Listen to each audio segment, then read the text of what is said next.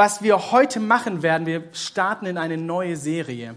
Wir starten, wir machen einen nächsten Schritt, wir gehen tiefer mit Gott. Wir als Church wollen uns noch tiefer in seine Gegenwart begeben. Wir wollen echter werden, wir wollen da klarer werden und wir wollen da hineinkommen, was Gott für uns vorbereitet hat. Und es sind zwei Stichpunkte, die ich heute euch äh, mitgebracht habe, ist zu Multiply und eine Church-Atmosphäre. Das sind so die zwei Themen, die ich heute mit euch ähm, besprechen möchte. Und ich will einmal mal reinfragen, wer hat Bock, Gottes Gegenwart richtig zu erleben? Wer hat so richtig Bock in so ein Gesprächen, wenn man so ganz normal ist, voll cool. So, ich habe die erste Reihe gesehen, den Rest nicht. ähm, wer hat einfach Lust, so Gottes Gegenwart einfach hier zu erleben? Wenn du reinkommst, begrüßt wirst und du merkst, wow, da ist eine Person da, ich habe einen Eindruck, ich gehe hin, spreche mit ihr und die denkt, ah, woher wusstest du das?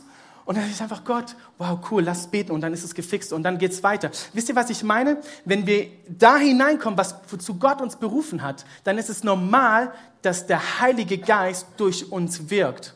Dann ist es normal, dass wir füreinander beten und Kopfweh verschwindet. Dann ist es normal, dass ich für jemanden Eindruck habe, ein Wort habe für seine Situation, wo er steht, wo ich überhaupt keine Ahnung habe, was und ihn beschäftigt und was ihn runtermacht. Aber es ist normal, dass Gott mich benutzt, um diese Person zu ermutigen. Es ist normal, dass ich dann Leute um mich herum habe, denen ich, denen ich zeige, schau mal, das hat Jesus gemeint in der Bibel und ich ziehe die heran und sage mal, guck mal, so leite ich Small Group und ich habe so meine kleinen Leiter, meine Jünger neben mir. Sorry für die erste Reihe, ich heute. Und ähm, es ist normal, dass ich Leute zurüste, weil mein Lebensstil so ist.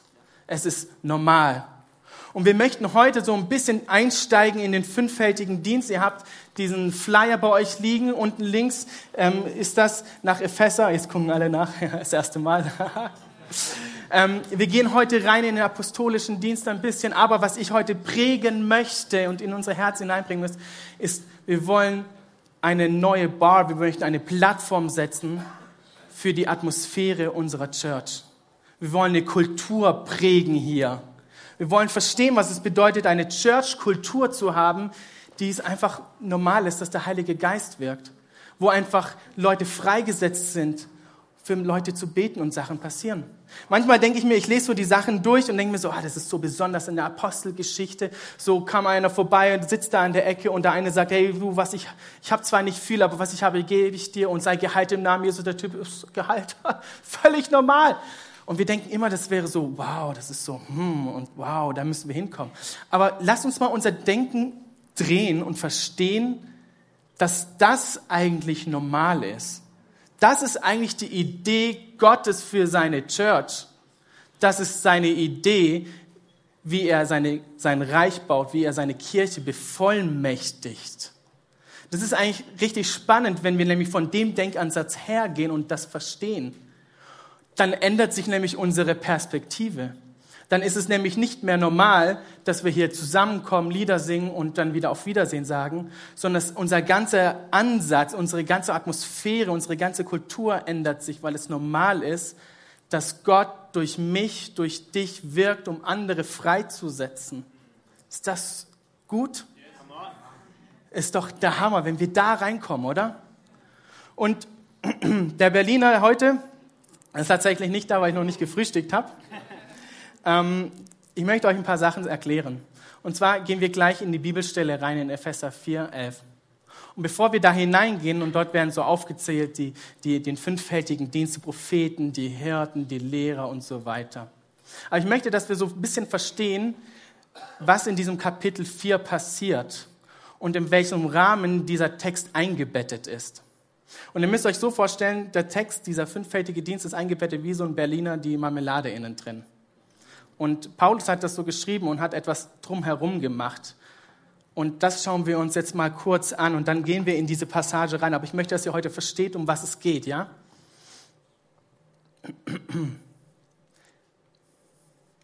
In, wenn wir Epheser 1, äh, Epheser 4, in den ersten Vers einfach mal lesen, der kommt gleich hinter mir dann heißt es, deshalb fordere ich euch auf, dass eure Berufung, dass ihr euer, dass eurer Berufung würdig ist, denn ihr seid von Gott berufen worden.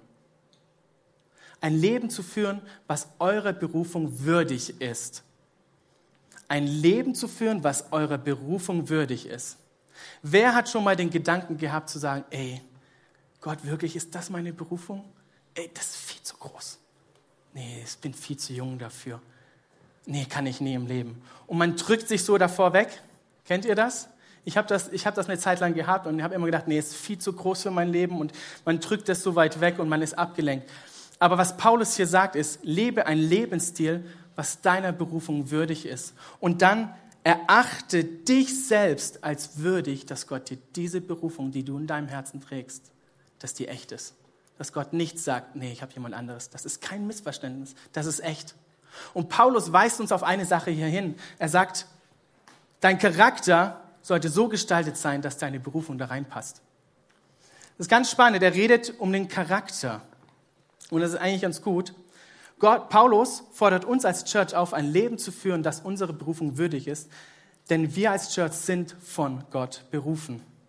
Und ich komme zu zwei Punkten, die ich euch heute mitgeben möchte. Zwei Sachen, zwei Nuggets, die ich heute dir ans Herz legen möchte, ist, Gott liebt dich und hat einen Plan für dich. Und der Plan ist to multiply. Der zweite Punkt ist, Gott hat dich deiner, deiner Berufung als würdig erachtet. Die steht felsenfest. Da gibt es nichts zu rütteln. Paulus redet darüber. Okay, er hat quasi so den oberen Teig gemacht, das Puder drauf gemacht und dann gleich kommt die Marmelade reingeschossen, ja? Aber wir springen jetzt in den unteren Teil. Wir gehen so ein bisschen ans Ende von Kapitel 4 und da ist Paulus ziemlich krass drauf, weil er beschreibt hier etwas, wie eine Church eben nicht sein sollte. Und er weist wieder darauf hin, wie der Charakter der Church sein sollte. Denn er sagt hier, das Alte ist vergangen, Neues ist gekommen. Er schließt das Kapitel ab und redet von dem Charakter, Charakter und sagt, seid befreit von der Bitterkeit. Seid frei und vergebt schnell. Lasst die Boshaftigkeit. Gibt der Bitterkeit keinen Raum. Und was Paulus tut, er sagt, hab deinen Charakter fest gegroundet in Jesus. Sei schnell in der Vergebung. Warum macht das Paulus? Warum ist das so wichtig für ihn? Weil das die Essenz ist, wie eine Kultur aufgebaut ist. Das Fundament einer Kultur ist der Charakter. Wenn unsere Gemeinde ein Fischernetz wäre, dann wären wir als Church nur so stark wie der schwächste Knoten darin. Ja? Deshalb heute sind es harte Worte, weil Paulus, das ist ihm wichtig, dass wir verstehen, dass der Charakter reinkommt. Und jetzt kommt quasi der Marmeladenentschuss, ja? Und wir lesen das mal zusammen. Epheser 4, 11 bis 16 geht runter wie Marmelade tatsächlich. Er hat die einen als Apostel, die anderen als Propheten, wieder andere als Prediger und schließlich einige als Hirten und Lehrer eingesetzt. Ihre Aufgabe ist es, die Gläubigen für ihren Dienst vorzubereiten und die Gemeinde, den Leib Christi, zu stärken. Okay? Den einigen als Apostel, den anderen als Propheten.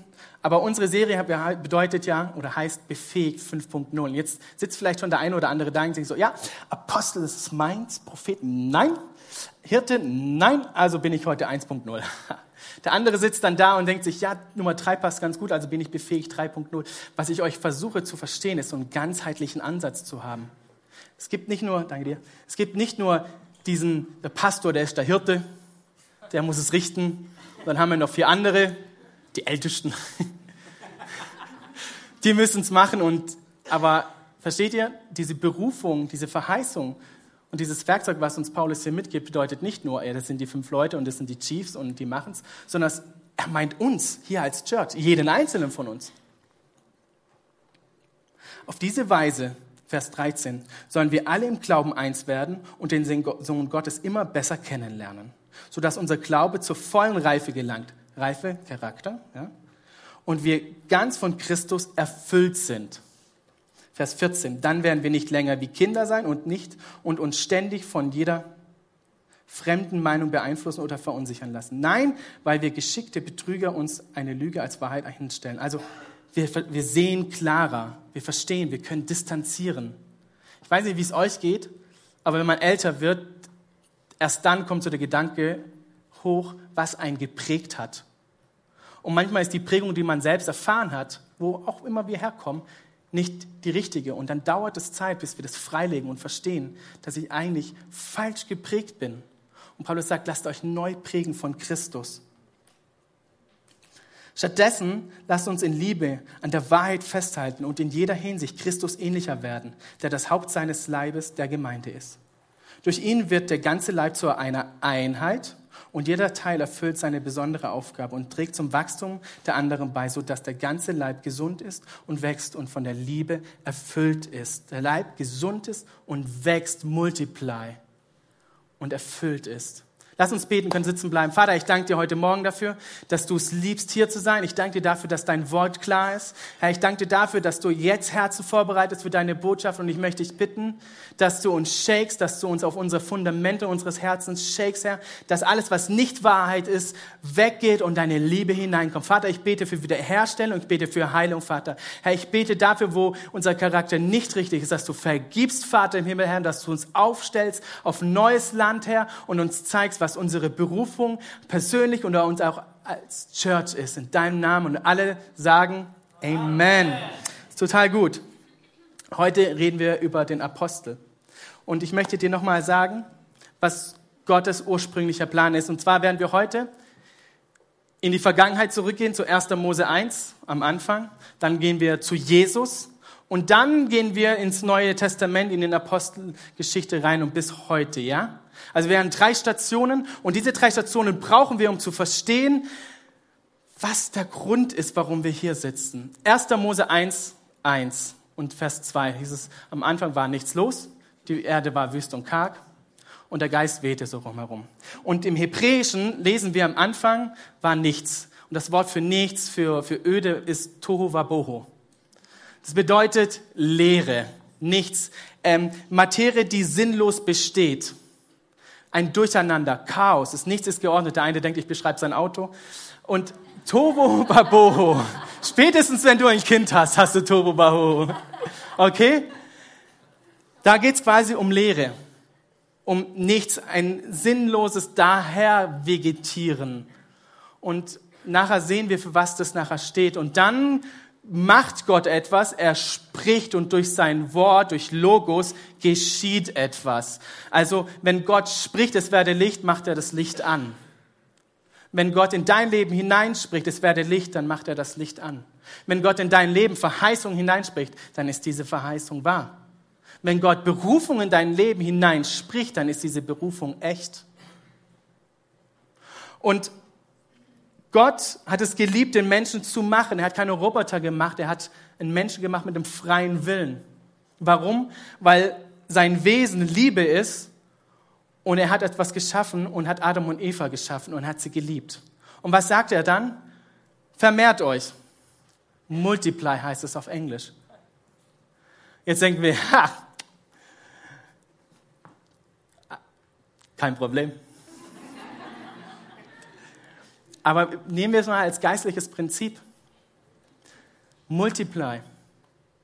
Ich glaube, dass Gott damals so war und einfach so eine Sehnsucht nach uns schon hatte, als er die Erde geschaffen hat und gesagt hat, ich kann gar nicht anders, als zu lieben. Und ich will nicht nur Adam und Eva lieben, weil die werden so zerdrückt wie so ein Berliner, wo alles rauskommt, sondern ich brauche mehr Leute, die ich liebe. Und dann sagt er, multiply. Und was passiert? Der Plan geht nicht ganz so gut, wie es halt gedacht ist und es kommt ein Cut, der Sündenfall kommt rein. Gott hat aus dem Nichts etwas geschaffen. Gott hat den Menschen geschaffen und ihm gesagt, multiply. Gott hat sogar den Menschen befähigt, ein Leiter zu sein. Er hat gesagt, hey, lieber Mensch, lieber Adam, lieber Eva, die Tiere, die kommen jetzt gleich zu euch, die laufen gleich so durch und ihr nennt sie bei Namen und den Namen, den ihr gibt, den werde ich auch übernehmen. Gott ordnet sich sogar unter. So eine Vollmacht hat Gott uns gegeben. Gott hat uns also geschaffen als Leiter. Egal, ob du ein Amt hast oder nicht, wo du im Job bist, in deinem Umfeld, für dein Leben bist du ein Leiter.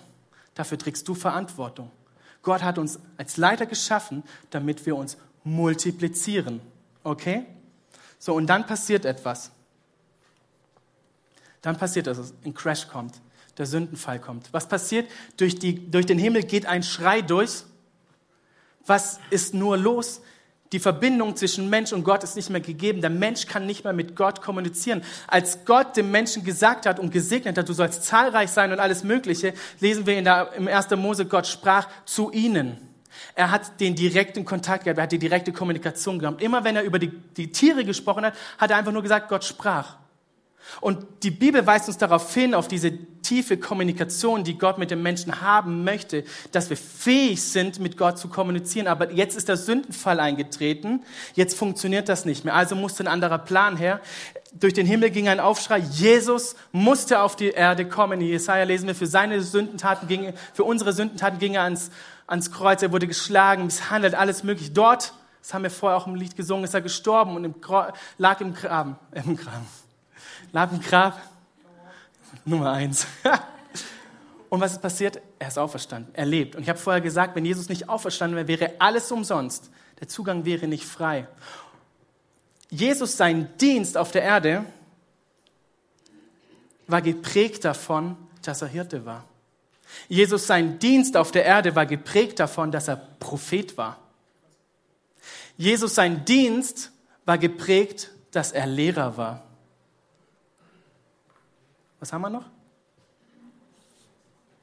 Jesus, sein Dienst war geprägt, Apostel zu sein.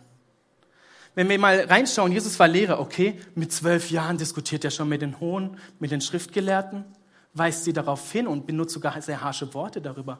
Jesus war Apostel, er ging rum, hat die Buße gepredigt, ging zu den Leuten, zu den Armen hin, hat Leute zusammengerufen. Jesus war, war äh, Prophet. In Matthäus 24 lesen wir davon, wie er eine alte Bibelstelle aufgreift, ein prophetisches Wort und etwas hinzufügte. Er begegnete einer Frau am Brunnen und sagte, spricht in ihr Leben hinein und sagt etwas, was die Frau niemals mit jemandem kommunizierte. Er war prophetisch, hat etwas hineingesprochen. Was passierte ist, Ihr Leben hat sich verändert. Jesus war Apostel. Jesus war Lehrer. Jesus hat diesen Dienst wiederhergestellt. Jesus selbst ging uns als Vorbild da voraus.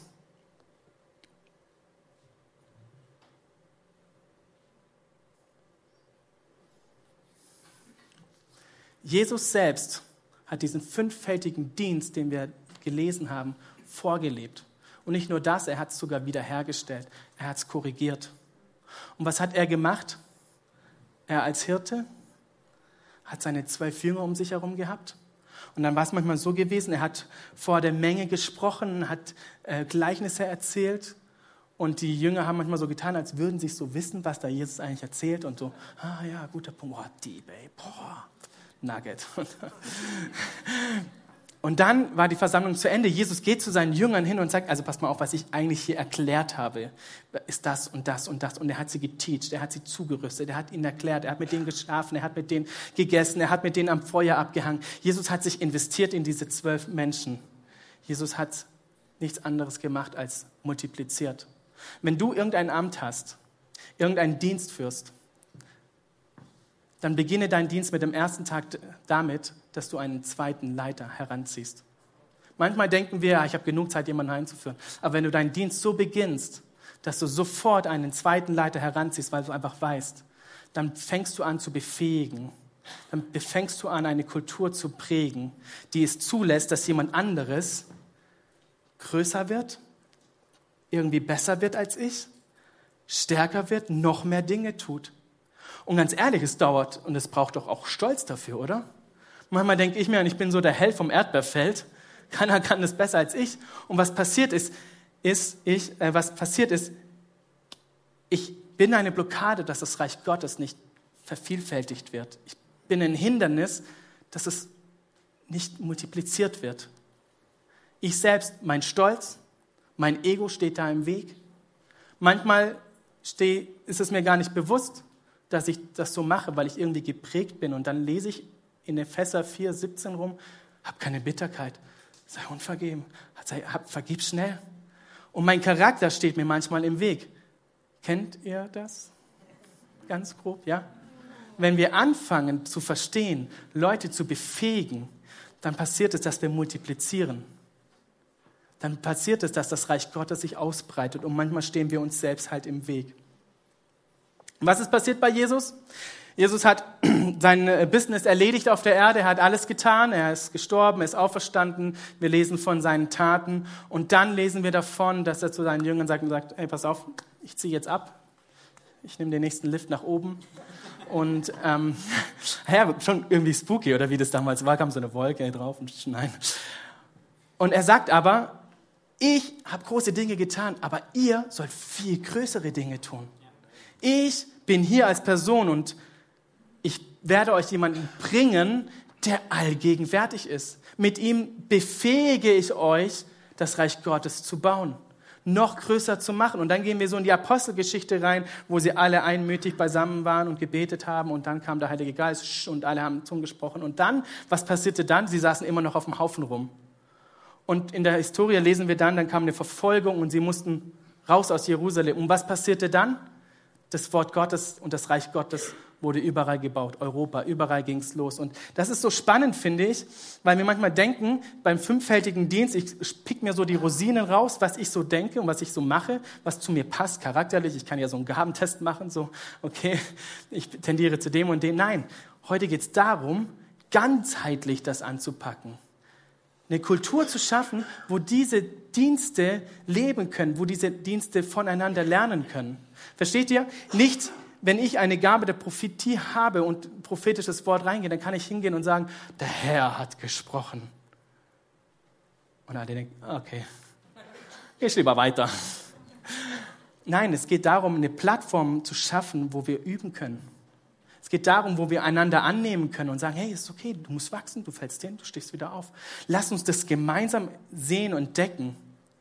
Und das ist so genial, weil wenn wir anfangen, den Stolz auf die Seite zu machen und eingebettet sind in dem Charakter, kann Gottes Geist anfangen, durch uns zu wirken. Und was passiert automatisch? Es entsteht eine neue Atmosphäre, eine neue Kultur wird geboren. Und wenn diese Kultur anfängt zu leben, dann sage ich euch, dann werden wir Ländereien einnehmen. Dann wird Widerstand kommen, weil es natürlich jemand dagegen ist, dass ihr da reinkommt mal ganz ehrlich, über diesen fünffältigen Dienst, über den Heiligen Geist, es gibt so viel Blödsinn da draußen. Es wird auch so viel wirklich in diesem Thema misshandelt. Da sind Wunden da, da sind Sachen da. Und es ist so ein sensibles Thema. Aber wisst ihr, was Gott machen möchte? Und das sagt er in Epheser, er möchte die Wahrheit hineinbringen, dass wir Jesus ähnlicher werden. Und dazu räumt er unser Herz aus, auf. Dafür fängt er an, in uns reinzugraben. Und deshalb ist es so wichtig. Ich gehe jetzt mal wir kommen jetzt aus Tovu Wabohu raus, waren jetzt bei Jesus und jetzt gehen wir ins Neue Testament, jetzt gehen wir weiter in unsere heutige Zeit und schauen uns an, was es bedeutet. Und ich möchte euch so zwei, drei Nuggets mitgeben, die ich einfach so wichtig finde, dass ihr die versteht. Als Gott die Erde schuf, hat er dich mit einem Sinn, mit einem Purpose geschaffen. Der Grund, warum du hier bist, ist strategisch komplett ausgearbeitet. Der Moment, dass du hier sitzt, ist, steht schon lange fest. Gott hat ganz strategisch und taktisch dich dahingestellt in dieser Straße, weil er Menschen erreichen möchte, die sonst kein anderer kann. Da ist ein Grund dahinter. Gott schuf die Erde und hat an dich gedacht und hat schon deine Berufung festgelegt. Gott schuf die Erde und hat dich als ein Leiter erschaffen und gerufen. Gott hat die Erde geschaffen, weil du dich multiplizieren sollst. Lass uns mal das auf die Gemeinde, auf die Church hier runterbringen. Was bedeutet das denn für uns? Als Gott die Erde schuf, hat er diese Church mit einem Sinn, mit einem Purpose ausgestattet. Er hat das perfekte Timing, warum wir hier in Villingen sind. Er hat das perfekte Timing, warum wir jetzt uns vergrößern und alles Mögliche. Als Gott die Erde schuf, hat er bereits an diese Church gedacht hat eine Berufung über sie ausgesprochen. Als Church sind wir berufen. Und der ist individuell, der Ruf. Als Gott die Erde schuf, hat er diese Church geschaffen, weil er Leiter hier beherbergt. Weil Leiter hier produziert werden sollen. Weil es hier eine Plattform sein soll, wo wir nicht nur hier zusammensitzen, sondern wo wir Leute aussenden. Wenn wir in den Dienst des Apostels reinschauen, dann ist dieses Wort Apostel, das weist uns auf etwas hin im Griechischen, und zwar auf der Berufene. Und da steht nicht die Person im Vordergrund, sondern der Sender derjenige, der ihn gesendet hat. Der Apostel weist darauf hin, dass es jemanden gibt, der ihn gesendet hat, wie ein Botschafter. Ich war in Amerika und dort ähm, war ich tatsächlich ähm, in der argentinischen Botschaft drinnen, weil wir einfach mal gesagt haben, was bedeutet es, ein Botschafter zu sein. Und es ist spannend. Du kommst rein und denkst, du bist in Argentinien. Ist wirklich so, die Räume sind so. Ich war ähm, auf dieser Base in Rammstein, glaube ich. Hier in Deutschland, mit einem Kumpel reingefahren, du kommst durch diese Schranke durch, wo dann halt schon die MPs stehen. Und was passiert zwei Meter weiter? Sogar der Randstein der Straße hat sich geändert. Es ist komplett Amerika. Es ist komplett. Du gehst dort rein in eine Mall, da gibt's nur amerikanische Sachen und solche Sachen. Sogar die Autos sind so. Und dann dürfen die sogar steuerfrei tanken. Naja, auf jeden Fall. Botschafter zu sein bedeutet, ein Reich zu vertreten, wir vertreten Gottes Reich hier. Wir sind berufen, Apostel zu sein. Und Gott hat uns dazu ausgestattet als Gemeinde. Wie haben es die Apostel getan? Ganz ehrlich, ganz lange habe ich so gedacht, naja, ähm, naja, ich bin Prophet, also geht mir der Rest nichts an. Ich bin kein Evangelist, also muss es jemand anderes tun. Oh wow, so gut, dass wir jemanden haben, der diesen Outreach macht, oder? So irgendwie so innerlich, so, ah, so die Marmelade fließt so drüber, wir haben jemanden gefunden. Ich möchte euch mal was mitgeben, wie, wir, wie, die, wie die Apostel das gemacht haben. Petrus war Motivator, starker und hat einen sehr starken evangelistischen Schwerpunkt gehabt, aber war weniger der Lehrer. Paulus hatte eine starke Betonung auf seine Lehre. Ja, wir lesen Römerbrief, so die ganzen Basics, die er so mitgegeben hat. Aber der hatte keine Ahnung gehabt zu predigen. War ein schlechter Rhetoriker. Aber er legte die Grundlage für unsere Lehre heute und er war ziemlich hart zu seinen Mitarbeitern. Also er hat ein gutes Leiterschaftsprinzip gehabt. Ich, ich, ihr, seht, ihr seht gleich warum. Timotheus, kennt den. Timotheus, zu dem Paulus geschrieben hat, hey, nur weil du jung bist, habt ihr jetzt keine Angst, geh mit den Ältesten und geh mal voraus, du bist berufen, mach das. Timotheus muss von Paulus ermahnt werden, dass er evangelisieren geht. Als ich das gelesen habe, dachte ich, boah, ouch. So etwas, was vielleicht Timotheus so gar nicht so gern gemacht hat, so ganz gerne in seinem simplen Stärke drinne zu sein und vielleicht so ein bisschen zu lehren in der Gemeinde und so ein bisschen Kuschelrock zu haben und so, kommt Paulus raus und sagt, hey, junger Mann, hey, geh evangelisieren, das ist viel zu wenig bei dir.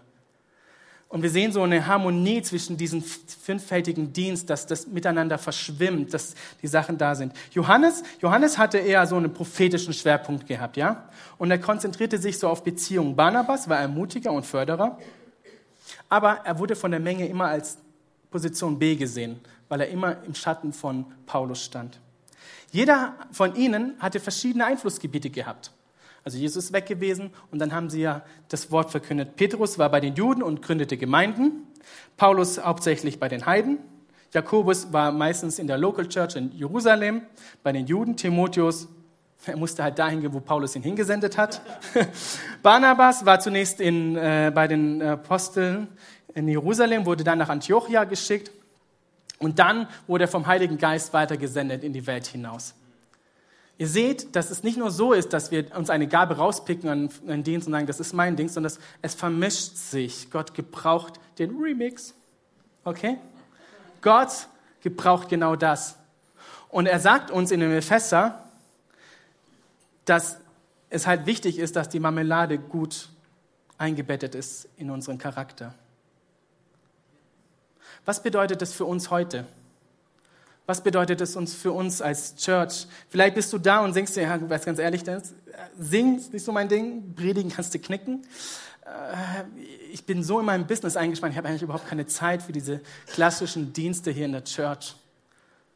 Aber worin bist du dann gut? Ich kann gut Geld machen ich habe ein Startup gegründet, nach fünf Jahren habe ich das und das. Und warum machst du das nicht weiter? Ich weiß ja nicht, ich muss ja in die Kirche gehen und so. Nee, aber dann ist es doch deine Gabe. Das ist deine Stärke. Dann macht es besser. Und wisst ihr, wir haben ja befähigt 5.0 und vor diesem 5 steht befähigt. Und wir als Church brauchen Leute, die befähigen, dass Leute in diese 5.0 reinkommen stehen Leute außen. Wisst ihr, wenn wir, ich nehme jetzt einfach mal das simple Bild mit diesem Businessman, man könnte es auch irgendwie anders projizieren. Wenn wir keine Spender hätten, hätten wir kein Gebäude. Hätten wir kein Gebäude, hätten wir keine Kids, hätten wir kein Kids Ministry, wo die Kids aufwachsen können. Wenn wir keine Kids Ministry hätten, hätten wir keine Leiter, die Hirten, Lehrer und Propheten sind und sich in die Kids hinein investieren. Hätten wir das nicht, würde sich das, würden sich die Kids nicht wieder multiplizieren. Hätten wir diese Multiplikation nicht, dann wäre alles umsonst. Versteht ihr? Befähiger zu sein. Ich möchte zum Schluss kommen. Jeder, ich weiß nicht, vielleicht kennst du die Geschichte oder auch nicht, es gab einen Reisenden. einen Geschäftsmann. Der ist zu seinen Mitarbeitern gegangen und hat gesagt, pass auf, ich gebe dir fünf Säcketaler, ich gebe dir drei Säcketaler und ich gebe dir einen Sacktaler. Ich gehe jetzt auf die Reise, mache Sabbatjahr oder sowas. Und wenn ich zurückkomme, dann sprechen wir nochmal drüber. Also, das Sabbatjahr ist zu Ende. Er kommt zu seinen Mitarbeitern und sagt, hey, was ist los? Wie sieht's aus? Und da sagt der eine Mitarbeiter, hey, weißt du was, ich hatte fünf äh, Säcketaler gehabt, ich habe verdoppelt. Nicht schlecht bei einem Leitzinssatz von 0,01 Prozent heutzutage. Dann kam der nächste, hatte drei Säcke gehabt und hat gesagt, Chef, ich habe es verdoppelt. Super, gut gemacht, kann ich eingehen. Dann kam der letzte und hat gesagt, weißt du, ganz ehrlich, bei den Banken gibt es keinen Zins mehr und ich hatte richtig Schiss gehabt, ich habe es vergraben. Und anstatt dass der Reisende seine Wortwahl wiederholt, kommt etwas komplett anderes. Er sagt, hey, du bist echt, wie kannst du nur so faul sein? Wie kannst du nur so faul sein? Und das, was du hast, nehme ich dir weg und gib's dem, der fünf Taler hat. Wie ungerecht, oder? Eigentlich müsste er doch von den anderen zwei die Säcke wegnehmen und sagen, hier, pass mal auf, dann bist du jetzt auch wieder ausgeglichen. Aber Gott sagt hier ganz klare Worte, er trennt hier ganz klar ab. Und wisst ihr, egal was du für einen Dienst hast, egal was deine Fähigkeit ist, egal wo du dich siehst, Gott hat eine Riesenallergie gegen eine Sache. Faulheit. Faulheit. Wenn wir vor Gott stehen und sagen, you know, war ein bisschen riskant, dann sagt er, hey, ganz ehrlich, was hast du gemacht? Ich habe dir die Gaben gegeben, für dein Umfeld, mein Reich zu bauen. Und das, was du hast, nimm es und trage es mit rein. Und die Frage heute Morgen, die ich uns stelle, ist, was hält dich zurück? Ha, Nugget. Ha. Was hält dich zurück? Was ist es? Ah, ich habe Business, habe Family. Ich habe heute Nacht zwei Stunden geschlafen. Als ich die Predigt fertig hatte, drei Uhr morgens, hat mein Kleiner gedacht, ich bin mal wach. Was hält dich auf? Als ich heute Morgen aufgewacht bin, dachte ich so, ähm, gestern habe ich so ähm, Zeugnisse gesucht und so eigene Geschichten, die ich irgendwie so in die Predigt reinnehme und dachte, oh Gott, echt, mir fällt nichts ein. Und heute Morgen bin ich so aufgewacht und dachte so, oh ehrlich, ich fühle mich nicht gut, bin nicht gut und dann sagt Gott, weißt du, perfekt. Genauso muss es sein. Genauso muss es sein, weil dann ist es meine Stärke, die durch dich wirkt. Und dann dachte ich, ha, was kann schieflaufen? Ha, oder? Und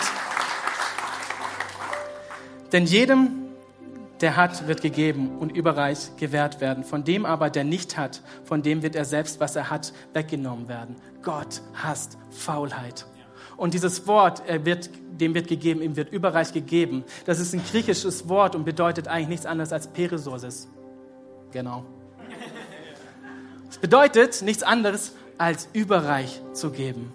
Das ist so, wie wenn du den Berliner nimmst und Marmelade reindrückst, bis es auf allen Ecken rauskommt. Das ist unsere Church-Kultur. Ja? So sollen wir sein. Überfließend und ich habe heute einfach drei Leute auf dem Herzen, drei Gruppen, vielleicht vier.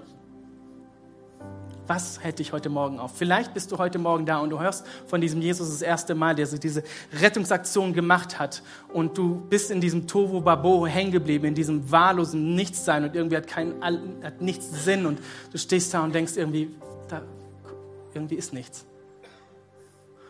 Vielleicht bist du derjenige, der einfach diesen, diese Hand braucht von Jesus. Vielleicht fühlst du dich als Null, dann kommt Jesus und ist die Eins davor. Vielleicht bist du in diesem Tohu Wabohu hängen geblieben. Aber vielleicht bist du auch jemand, du fühlst dich berufen und wenn es über Berufung geht, dann brennst du an der Sohle und denkst, oh Mann, ey, ich, ich, ich habe so eine Leidenschaft für das. Aber irgendwie fühle ich mich nicht dazu, dass ich mich selbst dafür als gerecht erachte. Dann ist heute dein Job. Nimm deine Berufung an. Gib Gott eine Antwort darauf. Geh volles Risiko rein. Vielleicht bist du hier dritte Gruppe und du merkst, Mensch, Gott benutzt mich in Träumen und gibt mir Visionen und gibt mir Ermutigung. Dann beginne die Sachen ernst zu nehmen und fang an darin zu lernen. Es gibt hier in der Church genug Gelegenheiten, wie wir den Ball hier aufnehmen können. Und die vierte Gruppe, die liegt mir richtig an der, auch wirklich am Herzen, ist, vielleicht sitzt du hier und du sagst, weißt du, Dennis, ich kenne das. Ich bin mit Jesus, ich habe ein Leben geführt und ich, ich hatte Dienste gehabt und äh, irgendwie hatte ich diese Konfrontation mit dem Heiligen Geist gehabt und ich habe gedient und das war richtig cool gewesen. Weißt du, es sind Sachen passiert, aber irgendwie ist es Jahre her und irgendwie ist etwas passiert in meinem Leben. Etwas ist hineingekommen, wo ich nicht mehr diese Energie spüre, wo ich nicht mehr diesen Heiligen Geist spüre. Und wenn du ganz genau hinschaust, dann siehst du, dass sich so ein ganz kleiner Haares gebildet hat in deinem Herzen. Ein ganz dünner Spieß ist reingekommen und Bitterkeit ist hineingekommen. Unvergebenheit. Und was passiert ist, dass der Heilige Geist sich zurückgezogen hat. Und du hast Raum etwas anderem gegeben.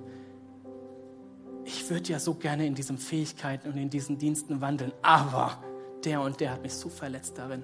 Und das und das ist passiert. Und eine Prägung ist auf unser Leben gekommen, die da nicht hingehört. Geh mal da hinein. Als erstes, wenn wir manchmal über den Heiligen Geist reden, haben wir erstmal so eine Mauer und sagen, das ist awkward, das ist komisch. Aber lass uns doch heute mal die Mauern fallen. Lass uns doch mal wieder hinhören und sagen, Heiliger Geist, ich gebe dir wieder diesen Boden, der gehört dir. Ich hatte heute Morgen so einen Eindruck gehabt, dass wir heute Land einnehmen werden, das, was einst verloren gegangen ist. Und ich glaube, wir stehen so kurz davor. Ich will, dass wir gleich gemeinsam aufstehen und ich möchte beten. Und dann haben wir das Gebetsteam hinten. Und wenn du dich angesprochen fühlst von diesen, einer von diesen Personen, dann mach heute Klarschiff mit Gott. Dann geh heute hin und gib's Gott. Und dann lassen wir den Heiligen Geist wirken. Und dann kommt die Band hoch. Und dann feiern wir das. Okay? Was hält dich heute auf? Wir machen es so, wir bleiben jetzt einfach mal sitzen.